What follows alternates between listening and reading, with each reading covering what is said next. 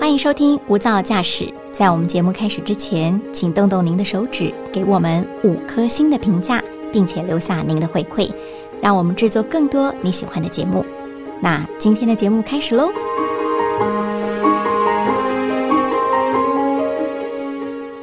您好，欢迎收听大爱电视、大爱新闻所直播的 Podcast《无噪驾驶》一百种看世界的眼光单元。我是刘芳瑜，今天为大家邀请到的是外电编译江玉婷。玉婷好，嗨，大家好。玉婷，因为我有小孩嘛，对那其实现在小孩不太看安徒生童话了，他们有更多更多的选择跟绘本。对啊，但我自己就是有的时候就会想到，嗯，其实小时候看的安徒生童话或是格林童话，长大了以后，你有没有觉得其实他们很可怕？很暗黑耶。很暗黑，对啊就是你想想它背后的那些故事的深意，你就会觉得嗯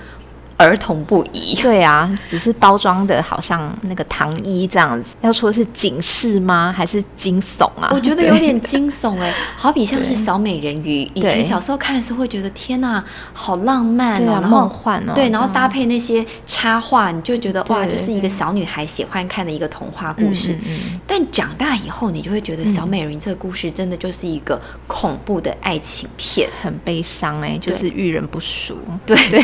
或许有些听众朋友比较年轻，可能不太知嗯道小美人鱼，可能我们大概讲一下，小美人鱼她就是，呃，有一天她就是浮出水面，爱上了一个一见钟情的王子，，对然后她就很想要失去她的鱼尾巴，然后对变成人类有双腿，她就去跟巫婆做交易，对，没错。嗯，然后就卖掉了她的声音，对然后就把她的鱼尾巴变成了双腿，对，但是必须要在一个期限之内，就得获得真爱，没错王子的真爱，不然他对就化成泡沫。对结果王子就把她误认为另外一个陆地上的女孩，他其实是救了王子嘛，对对，他救但了他王子以为是另外一个女孩子救了他，她对， 最后就真的化成泡沫了。对啊你看这儿童适宜很吗？悲伤。但其实我嗯儿童时期最大的冲击并不是这个，因为那时候不觉得这个有什么可怕或哀伤的，嗯嗯，是因为大概小学中高年级的时候，从百科全书里面嗯知道，原来小美人鱼真有这个生物存在。对，他的原型。它的原型是儒艮，对，没错，如更大家应该觉得很那个吧？呆到萌底是什么啊？对，啊，它其实就是如更很呆萌的生物，你对真的没有办法把它跟童话故事里面的美人鱼完全联想在一没起。错，对，有点牵强了哈。牵强是不是？ 好，那就不不只是我这样认为。对，啊，嗯那其实这也是今天要跟听众朋友聊的一个动物的话题，嗯也就是这个海洋中的哺乳动物儒艮。嗯它们主要就是生活在西太平洋还有印度洋的水域。不过呢，研究就发现了，嗯其实近五年来在中国大陆的沿海，只有三个人看过儒艮哦，也就是这个美人鱼的雏形。嗯表示呢，就算它们有零星的个体存在，也没有办法再繁衍后代了。嗯所以呢，科学家认为它们已经走向了功能性灭绝。嗯 BBC 也报道，其实早在1988年，中国大陆沿海的儒艮就已经明显减少，当时就已经被列为了国家一级重点的保护动物行列，嗯嗯但也被说其实为时已晚。嗯嗯，那或许其实很多听众朋友嗯不熟悉美人鱼这个童话故事，或许更不熟悉儒艮。玉对。婷要不要跟大家聊聊儒艮？好啊，如更就是我最喜欢的动物，哎，你最喜欢的不是海牛吗？ 就是海牛跟如更，我觉得都很可爱啦。对啦，我最他喜欢们是海亲牛，戚吗？还是什么？就是有点像。哦好好，那我更正一下，海牛最喜欢，如更第二喜欢。 好，还是有那差别。对对对，因为呢，他们在演化上面很特别的是一点，他们虽然都属于海牛目嘛，嗯但是在演化上呢，和他们的亲缘关系最近的其实是长鼻目。长鼻目什么动物啊？就是大象啊，天呐，所以他们对跟大象是亲戚。。对对，那海牛目所以也跟大象一样喽，主要是吃素的，哦那主要就是吃海草，而且跟难怪他们的外皮都灰灰的，是不是？哦，对耶， 哎哎对耶，灰灰皱皱的感觉然后，这样吗壮壮的。对对对，海牛的手就是鳍呀、 对的末端，真的有像那个大象的指甲这样子的对，那个象边蹄的缘部分，对不对对？对然后想起来就是真的是亲戚关系。对对对嗯，好，那海牛目现存呢有四种，如艮科包括刚刚讲过，生活在太平洋还有印度洋嘛。嗯那海牛科的三种呢，就是生活在亚马逊，还有西印度海牛，然后另外一种就是西非海牛。其实它遍布的海域蛮广的耶，对对，主要就是温暖一点的海域都可以。嗯好，那如艮跟海牛体型很相似，最大都可以长到四公尺长，体重六百到一千公斤 诶、哎跟小美人鱼也差太多了吧？嗯，就是对壮美人鱼吧。 那因为我记得它大概比河马小只一点点，因为对河马对大对概成年大概一千五百公斤左对右，对大概对差了五百了。，对，好，但是这两种如艮跟海牛呢，差别就在哪边呢？就看尾巴。嗯，对，海牛的尾巴是圆弧的一个扇形，那如艮的尾巴是 V 型的，比较像是海豚那样子的尾鳍。但是呢，这两种动物呢，都面临的威胁差不多，其实就是来自人类。它们的个性是温和的嘛，对，都是温和的，吃草的嘛。嗯哼对，那人类的威胁呢，包含栖地会被破坏啊，因为污染的关系，那海草会减少，然后也因为它们游泳的速度比较慢，所以还会有被船撞到的危险。就它躲不了，它其对实已经看到，但它躲对不对了。对，反应不过来这样子。嗯对，所以在国际自然保育联盟的红皮书上呢，海牛跟如艮现在都是易危等级，就是还没有达到极危。或者濒危程度，但是未来呢，野生族群很可能会面临灭绝。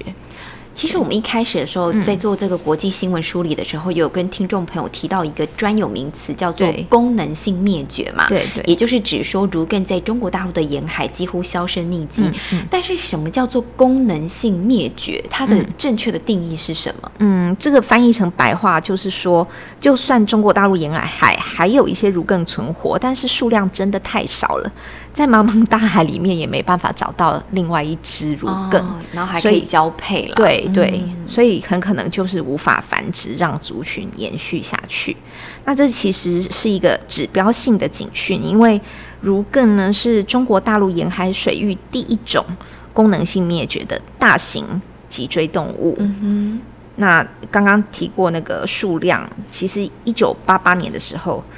就迅速减少了嘛，其实好像还更早，一九七五年就迅速减少了哼，。而且毕竟近年来只有三对个人看过它们。对对对，嗯所以就是告诉我们说，局部的这种物种灭绝，可能很短的时间内就会发生。嗯哼，那其实根据维基百科呢，台湾原本也有如艮栖息、哦，真的吗？就是我们的近海原本也可以看到这个对？对壮美对人鱼。对，但现在就是跟云豹一样，就是已经是一种神兽了，嗯可能可能根本也消失了，就是这样从可能一些百科全书当中看得到。对、嗯对。那全球的话，如艮族群大约有十万只，那是分布在四十个国家的水域中。嗯那最大规模的呢是栖息在澳洲，澳洲大约有七万五千只，嗯哼那是栖息在那个北部的大堡礁的那个海草平原，对。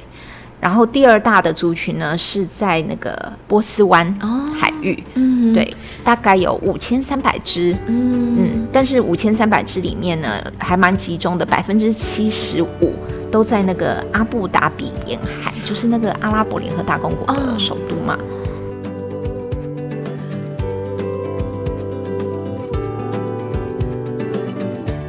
听起来，比如说澳洲，因为刚才玉婷有讲到说，其实如艮是一种温和又喜欢温暖海水的一种生物。对嗯所以在澳洲大堡礁附近保育做得好，就可以理解它还存在那里。对对对可是看波湾原本想说，就是一些石油国家应该不太嗯嗯爱护动物，可是刚才讲的阿布达比，会不会对也是因为他们的经济发展比较好，所以或许也有进阶的有做一些保育嘛？哦，有那嗯个刚刚提到那个阿拉伯联合大公国，它就是在二零零七年的时候就有签了一个。如艮保育的备忘录、哦就是一个国际条约，难怪刚刚讲过嗯有四十个国家的水域里面有如艮嘛，嗯哼那有二十几个国家有签约要保护他们，其中一个就是这个阿拉伯联合大公国。是，那等于对说，它至少它在澳洲还有波斯湾的水域是对活得比较快乐，而且对族对群的数量比较多。那没有没有错比较悲伤的地悲方？ 伤的地方就刚刚讲的中国大陆嘛，那还有在日本跟东南亚的其他地区也不太乐观。哦，那问题就是刚刚提过的污染啊，让海草减少，栖地缩小，还有一个很大的问题就是会误捕。误捕就是像被那个海豚一样，被那个流刺网哦，不是要缠住了。大家其实是要去捕鱼啦，对对但是它也是变成它受害了，对对对不是要就吃它，或是拿它没错做中药，没错没错，但就是缠住，然后就溺毙了这样子。嗯哼，对。那刚刚嗯，玉婷你有提到说，对其实它因为吃素，对所以有一些水域有它爱吃的食海物叫海草，甚至还有对海草平原嘛。嗯嗯但是我们知道说，受到这个全球暖化、气候变迁，还有一些人类侵入的一些影响，嗯其实全球的这个海草栖息地正在逐年的消失当中。嗯对那除了儒艮之外，岌岌对可危，海牛也是它的亲戚嘛，对是不是也遭临同样的困境了？对啊，海牛的话，在那个美国佛罗里达州还蛮多的。嗯那今年呢，美联社也报道说，呃，最近五年呢、这个佛州的海牛呢，平均的死亡数，一般来说就是一年会六百二十五只哦死亡。但是去年呢，创下了一个新高，就快要两倍，是一千一百零一头、哎、哦，翻倍了，对快啊，要翻倍。对，嗯，那今年光是呃一二月的时候呢，也已经有三百二十六头海牛死亡了。这是为什么？对，居然是饿死的。，对，就是因饿为饿死啊。 对啊，是饿死的。那就是因为刚刚提到海草消失嘛，嗯那是因为这个地方呢有那个开发活动，然后农业啊跟城市的污水排入海洋，结果造成海藻在河口大量增生，是藻类有嗯就毒的是那优氧种化，对，但对它不对吃，对它不不对吃藻，对，嗯它吃的是草嘛。嗯那这个海藻增生之后呢，就排挤了海草的生长空间了，所以海牛就饿死这样子。饿到瘦巴巴死掉，其实真对的啊觉得蛮可这个怕画的。面真的很可怕。对，对那为了抢救海牛呢，其实佛州当局还赶快就是想办法让他们有一个吃到饱餐厅可以 去。吃到饱餐厅啊，对对对，就是在某一些海岸提供那个莴苣这样子。 所以他们不只吃海草，他们愿意吃人类提供的对，莴莴苣他们愿意吃。哦，可那是莴苣是长在对水里的嘛？怎不么是啊提就供？是丢到水里去给他们。就是跟平常我们喂锦鲤是一样的对道对理。 对对， 只是不是用饲料，是丢莴苣给他们。好， 所以这个就是在撒菜嘛，对不对？对，撒菜这个做法呢，也被批评，其实就是治标不治本，而且可能还会造成一些近海的污染，对不对？就没吃完的话啦。对对，那所以佛州当局也针对二零二一到二零二二年这个财政年度呢，他们有编列了八百万美元要进行海草的富裕，不过要富裕没那么快啊，还是要嗯是长期观察成效。是就暂时可能偶尔还是要丢个莴苣这 样。听起来这个吃到饱餐厅真的感觉很不保险 呢，对，啊感觉随时都要被推翻掉，还是要以这个治本啦。对啊，还治本就是让海草自己长出来这样是子。对，那刚刚也提到嘛，我们会一直好像有点在消遣海牛啦，或对是对消遣嗯对儒艮，嗯但其实就是美人鱼传说，是不是真的是有根据的呀？因为我真的嗯是在小时候看在百科全书看到的、那我当然知道说它是安徒生童话当中的一个小美人鱼嘛，嗯对但后来我们知道迪士尼动画也改编过它对了。对对，那甚至后来是不是连航海王、这哥伦布，他其实也曾经目睹过这个美人鱼，对不对？嗯对啊，对，这个但是可不可以跟我们形容一下？因为哦我我说真的，如果听众朋友现在赶快拿起手机 Google 一下，假如你不知道如艮或海牛长怎么 样，那你可以去对照看看那个小美人鱼，看你觉得像不像就啊？觉得真哦的是脑补，对 不对？好啦，那这个故事呢，据说是哥伦布他一四九三年的时候进行第二次航行的时候呢，在现今海地所在的海地岛附近呢，看到了三个女性形态的生物从水中浮出。不过他有一个淡书，他说不像传说中那么美丽。我觉得毕竟人家是航海家，人家讲话还比较中肯一点。然后呢，有一个原因啦，很可能是因为那个美人鱼的妈妈在养育幼儿的时候，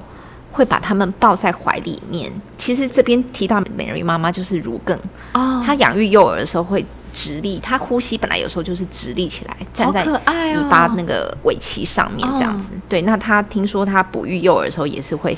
抱在怀里面，所以就可能看到是哎美人鱼抱了宝一只宝宝这样子，因为它就是一个比较大的，然后鱼又站立，因为一般对立鱼姿不会站立嘛，对对对所以它可能就觉得是人。对，那它头部浮在海面上的时候啊，就算没有在抱宝宝，可能也是会观察海面上的船啊什么的。嗯，对，然后还有比较好笑的推论是说，如果海牛或如更的前额刚好盖到海草的话，看起来也蛮像刘海的嘛 的。所以如果恕我再讲一次脑补，对对到底这是脑补谁这样说的、啊？就是水手们啊，因为哦，你说在大海当中航行的那对些对对，水以手们，前以前留下的记录都是水手嘛。那如果距离够远，然后你看那个波浪反射阳光啊，可能看不太清楚波。光粼粼，，对对对，然后但是水手视力不都很好吗？可是他们哦，如果 离开陆地太久，很久没看到女性，有没哦，有你说可能？能一些船员，他可能一趟远洋渔船的话，对可对能一对趟出去要半年、三个月以对上。啊，就太久哦没看到，你知道那个情绪太过激动的情况下，可你说能是朝会思误暮认想，有啦点情感上面的转投射投射。哦，好，那真的是一个很美丽的错误了。对哦对但不管是这个如更海牛的存在，其实我觉得都是大自然当中的自然美，嗯，对不对？它们就是很可爱的生物，它们是我们人类自己穿凿附会，然后再把它给一个美人鱼的形象。对嗯但是如果你自己去 Google 它的样子，其实就是很呆萌，又很温和，又吃素，对这个地球上说是没有什么很就大的很危无害。害啊，对，对，而且还这么保护自己的下一代的一种生物，嗯，我就觉得不要因为我们的保育偏差，然后真的造成这种这么呆萌可爱的生物嗯从地表上消失，对不对？对对。啊继续守护这些可爱的生物，而且海牛是你的最爱，你要不要最后再呼吁一下听众朋友？呼吁啊！ 你为什么会最喜欢海牛？好了，就是第一次看到海牛的影片的时候，就激动落泪哎、激动落泪，，对，到落泪的程度哎、那就是跟上辈子的姻缘有关系。是啊，我也是这样觉得。我觉得我可能以以前前世搞不好是海牛吧，有可能，因为你对啊个性其实也蛮温和，你也吃素，对，然后缓慢这样。哎，有一点哦。